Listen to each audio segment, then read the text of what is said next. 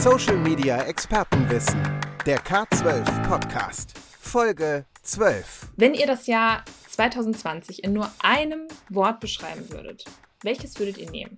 Vielleicht ja sowas wie nervig, chaotisch, extrem, nervenzerreißend. Vielleicht fällt euer Urteil aber auch ein bisschen milder aus, wie zum Beispiel herausfordernd, anders oder ungewöhnlich. Egal, wie euer 2020 war, das letzte Jahr hat vermutlich das Leben aller Menschen ziemlich auf den Kopf gestellt.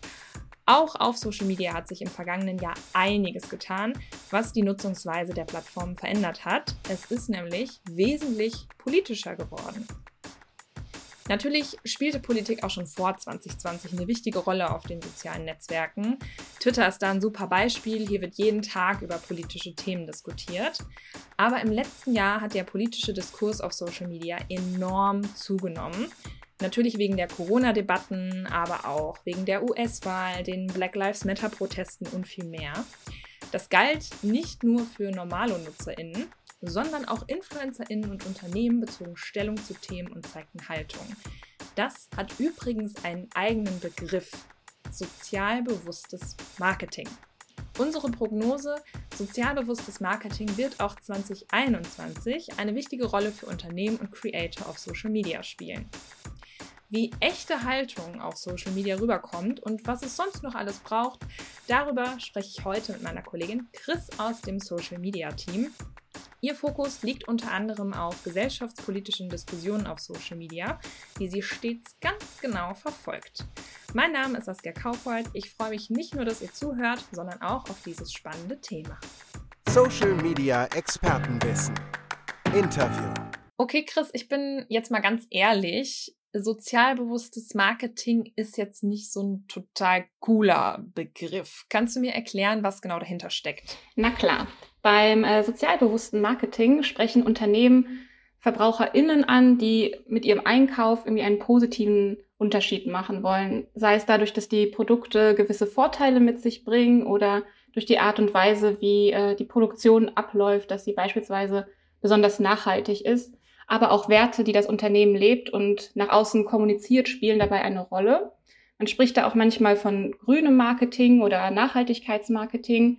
Aber ich finde äh, den Begriff sozialbewusst nochmal so ein bisschen umfassender, weil es auch nochmal diese gesellschaftliche Dimension mit reinbringt und dass auch Themen wie Antirassismus, Antidiskriminierung oder Gendergerechtigkeit da neben Umweltaspekten auch eine Rolle spielen. Besonders Millennials oder auch die Gen Z achten da verstärkt drauf bei ihrer Kaufentscheidung. Das heißt, wenn sie vor einem Supermarktregal stehen und haben zwei Produkte zur Auswahl, dann entscheiden sie sich vielleicht im Zweifel eher für das eine Produkt, das irgendwie ein ja grüneres, sozialbewussteres Image hat.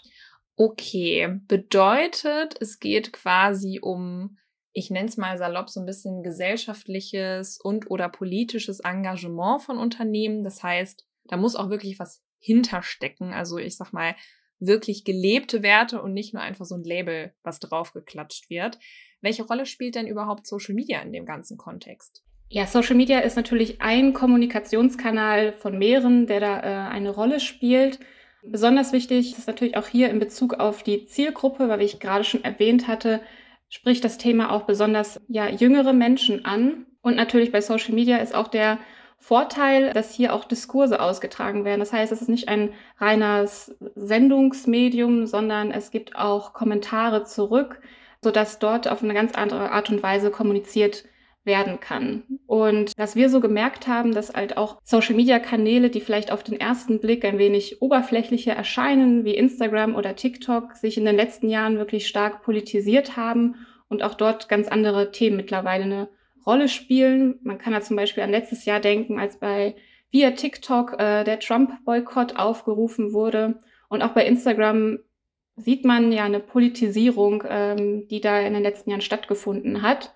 Ich habe äh, 2017 im Rahmen meiner Masterarbeit Thema Politik auf Instagram untersucht und damals waren da schon so die ersten Anfänge bemerkbar, dass politische Parteien sich stärker dort kommuniziert haben, stärker vertreten waren. Seitdem kamen halt noch viele andere Themen hinzu, wie Nachhaltigkeit, Feminismus, Antirassismus etc., die bei ganz vielen Accounts mittlerweile eine größere Rolle spielen, auch wenn die Accounts eigentlich einen anderen Themenfokus haben. Also wenn man jetzt hier an CreatorInnen oder InfluencerInnen denkt, die vielleicht sonst eher Lifestyle-Themen bedienen, ähm, findet man dort trotzdem jetzt auch andere gesellschaftlich relevante Themen wieder. Und ähm, das gleiche gilt auch für Unternehmensaccounts, die mittlerweile viel mehr Haltung zeigen auf Social Media und äh, sich dort auch positionieren. Das erinnert mich tatsächlich so ein bisschen an diesen äh, Triple Bottom Line Ansatz. Ich weiß nicht, wer von unseren HörerInnen schon mal davon gehört hat, die mit BWL-Hintergrund sind davon leider nicht äh, entschuldigt gewesen, dass eben Unternehmen nicht nur wirtschaftlichen Erfolg äh, anvisieren müssen, sondern auch eben soziale und äh, ökonomische beziehungsweise ökologische Gleichgewichtsaspekte, nenne ich es mal. Also sprich auf Deutsch gesagt, so die Gesellschaft muss dich akzeptieren, du musst legitim sein, damit du auch weiterhin als Unternehmen bestehen kannst heutzutage. Klingt für mich so ein bisschen so, weil du ja auch gerade geschildert hast, die Entwicklung kam und dann haben sich Unternehmen eben auch so ein bisschen drauf aufgesattelt. Also die UserInnen und die KonsumentInnen fordern das ja mittlerweile von Unternehmen, Haltung zu zeigen. Und ich bin mir sicher, du hast da auch äh, das ein oder andere gute Beispiel für uns in petto. Genau, äh, wenn man da vielleicht sich mal anschauen könnte, die da wirklich schon mal so Vorreiter sind, sind Unternehmen wie Patagonia, die beispielsweise sehr stark auf das Thema äh, Nachhaltigkeit einzahlen und verschiedene Kampagnen fahren, um diesen Aspekt des Umweltschutzes zu thematisieren. Aber auch, ja, sag ich mal, lifestyleigere Marken wie Nike äh, positionieren sich sehr stark, insbesondere beim Thema Antirassismus. Ja, auch da beispielsweise, man ans letzte Jahr denkt, an 2020 und an die Black Lives Matter Proteste, da wurde das Thema einfach auch nochmal ganz deutlich auf Social Media, weil wir erinnern uns wahrscheinlich alle daran, dass zum Blackout Tuesday wirklich fast alle Accounts dann ein schwarzes Quadrat gepostet haben, darunter auch sehr, sehr viele Unternehmen. Aber Marken wie beispielsweise Nike haben das jetzt nicht nur an diesem einen Tag aufgegriffen, sondern wirklich in einen größeren Kontext gesetzt und auch bis heute spielen die diese Themen und greifen das immer wieder auf in ihrer Kommunikation, was das Ganze dann halt auch authentisch macht. Denn das ist halt auch ganz wichtig, dass man, wenn man Haltung zeigt, wie jetzt beispielsweise am Blackout Tuesday, dass das keine Mitmach-Social-Media-Aktion für einen Tag ist ähm, und dann am nächsten Tag wird wieder ganz normal weiter kommuniziert, sondern dass man solche Termine irgendwie auch oder solche Anlässe dann auch wahrnimmt und vielleicht auch mal wirklich intern prüft, okay, wie sind wir eigentlich aufgestellt und was können wir als Unternehmen vielleicht dann auch tun, weil nur das wirkt dann natürlich am Ende des Tages authentisch. Und es ist halt auch wichtig, dass man das ganze Thema dann kontinuierlich verfolgt und nicht wirklich nur einmal im Jahr einen kleinen Post absetzt. Denn das merken halt die UserInnen am Ende des Tages und da ist dann Vorsicht geboten, dass sich da dann nicht im Rückkehrschluss dann doch ein Shitstorm entwickeln könnte. Ja, Shitstorm ist ein gutes Stichwort. Da haben die meisten Unternehmen ja panische Angst vor, dass da irgendwie eine kritische Stimme zurückkommt, was bei solchen sehr politischen Themen ja quasi nicht vermindert werden kann. Würdest du jetzt quasi Unternehmen raten, das dann lieber nicht zu machen? Sollte da irgendwo eine Gefahr bestehen? Nee, also ich finde nicht, dass man es nicht machen sollte. Man sollte aber einfach ganz genau prüfen, äh, wie man welche Botschaften hinausträgt und sich dann vielleicht auch erstmal ein bisschen mehr Zeit zu nehmen, bevor man äh, gewisse Haltung nach außen kommuniziert. Ähm, wenn man jetzt da auch wieder dran denkt, an das Posten des schwarzen Quadrates, dann auch zu schauen, okay, wie divers ist eigentlich das eigene Unternehmen aufgestellt, welche Rassismen herrschen vielleicht auch intern und wie können wir damit umgehen. Denn das ist so ein ganz schmaler Grad irgendwie auch zwischen Aktivismus und Aktionismus, dass man da einfach auch schaut, dass man nicht nur Postings verfasst, sondern auch wirklich intern ähm, diese Themen prüft, das Ganze vielleicht auch transparent hält, wenn es ist einfach auch ja in den meisten Fällen ein Work in Progress, wenn man sich mit solchen Themen beschäftigt, dass man auch klar macht, ja, es ist noch nicht alles perfekt, aber wir arbeiten daran, ein gewisses Ziel zu erreichen, die Leute dann auf Social Media mitzunehmen und auch ganz wichtig, diese nach außen getragenen Botschaften auch wirklich nach innen zu leben, in die Belegschaft, denn sonst fliegt das Ganze früher oder später auf. Ich glaube, das ist auch für viele so die größte Herausforderung, dass es eben nicht nur darum geht, nach außen irgendwelche Botschaften zu senden und zu sagen, schaut mal, wie antirassistisch oder nachhaltig oder feministisch wir sind, sondern eben den Kern in der, in der internen Kultur einfach zu etablieren. Und dann kommt ja eigentlich erst die externe Kommunikation, so wie du das gerade auch gesagt hast. Uns hören ja so ein paar Leute zu, die selber in der Kommunikation oder im Marketing arbeiten in Unternehmen. Und Ich kann mir gut vorstellen, dass die im Zuge dieser ganzen Thematik, die wir heute besprechen, öfter mal gefragt wurden, so, hey, sag mal, sollen wir nicht mal auch was Antirassistisches posten? Das machen doch jetzt alle. Was würdest du den Leuten denn raten für ihren Arbeitsalltag? Ich würde auch hier äh, ganz klar sagen, erstmal auch intern zu prüfen, wie sind eigentlich so die eigenen Strukturen, wie sind wir als Unternehmen eigentlich aufgestellt, um da einfach auch mal sicher zu gehen, dass nicht im Nachgang durch vielleicht auch Recherche von UserInnen vielleicht Dinge auffliegen könnten in diesem thematischen Kontext, die man da nicht kommunizieren möchte. Also wenn man jetzt das Thema Feminismus beispielsweise wählt, einfach auch mal zu prüfen, okay, wie sind wir denn hier eigentlich aufgestellt, unsere Belegschaft? Haben wir weibliche Führungskräfte und wenn ja, in welchem Gleichgewicht herrscht das Ganze?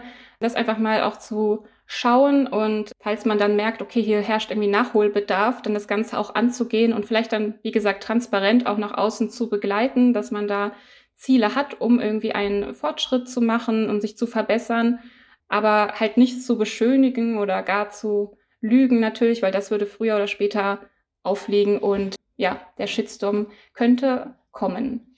Also es ist quasi nochmal auf den Begriff sozialbewusstes Marketing. Im Endeffekt vermarktet man ja dann quasi nur das, was schon da ist. Und äh, anders als bei vieler Werbung, ähm, erfindet nicht oder übertreibt nicht oder beschönigt nicht. Ähm, Finde ich auch, ist ein mutiges Thema. Also man braucht schon Mut, um das umzusetzen. Und äh, so mal eben ist das, glaube ich, kein Trend, den man mitmachen sollte, wenn man das überhaupt so bezeichnen kann. Vielleicht eine rein äh, kreativ orientierte Frage noch zum Schluss. Findest du denn, es gibt bestimmte Formate oder Inhaltstypen, die dieses sozialbewusste Marketing besonders gut vermitteln? Zum Beispiel, keine Ahnung, Bewegtbildformate oder jetzt sowas wie ein Podcast. Fällt dir da spontan irgendwas ein?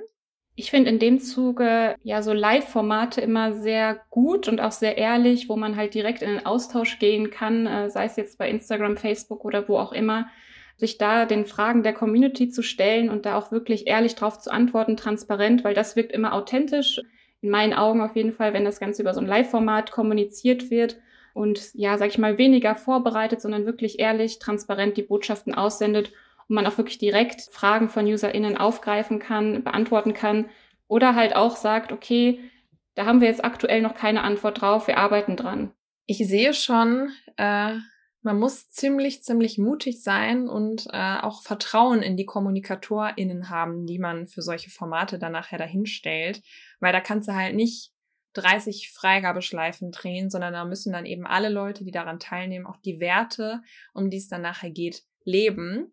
Ich finde super spannend und ähm, danke dir sehr für die Einblicke. Social Media Expertenwissen in and out.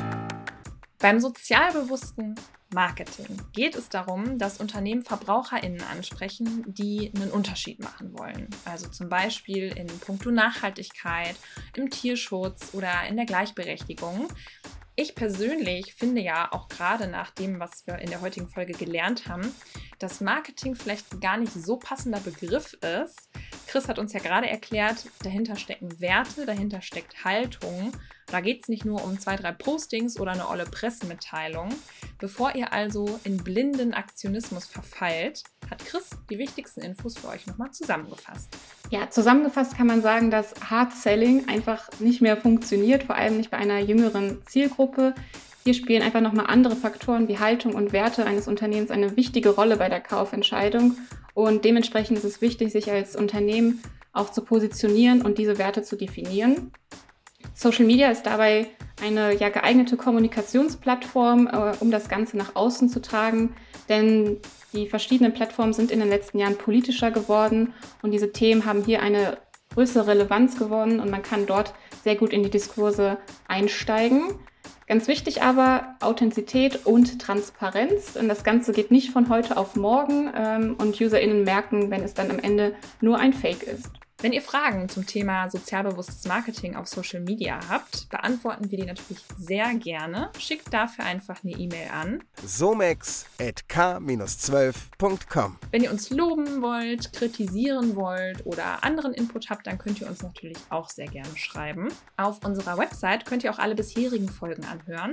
Da reden wir unter anderem über den Einfluss von Corona auf Social Media und Data Storytelling. somex.k-12.com Ich bedanke mich fürs Zuhören und freue mich schon auf die nächste Folge. Und nicht vergessen, abonniere uns und rede mit deinen Freunden darüber.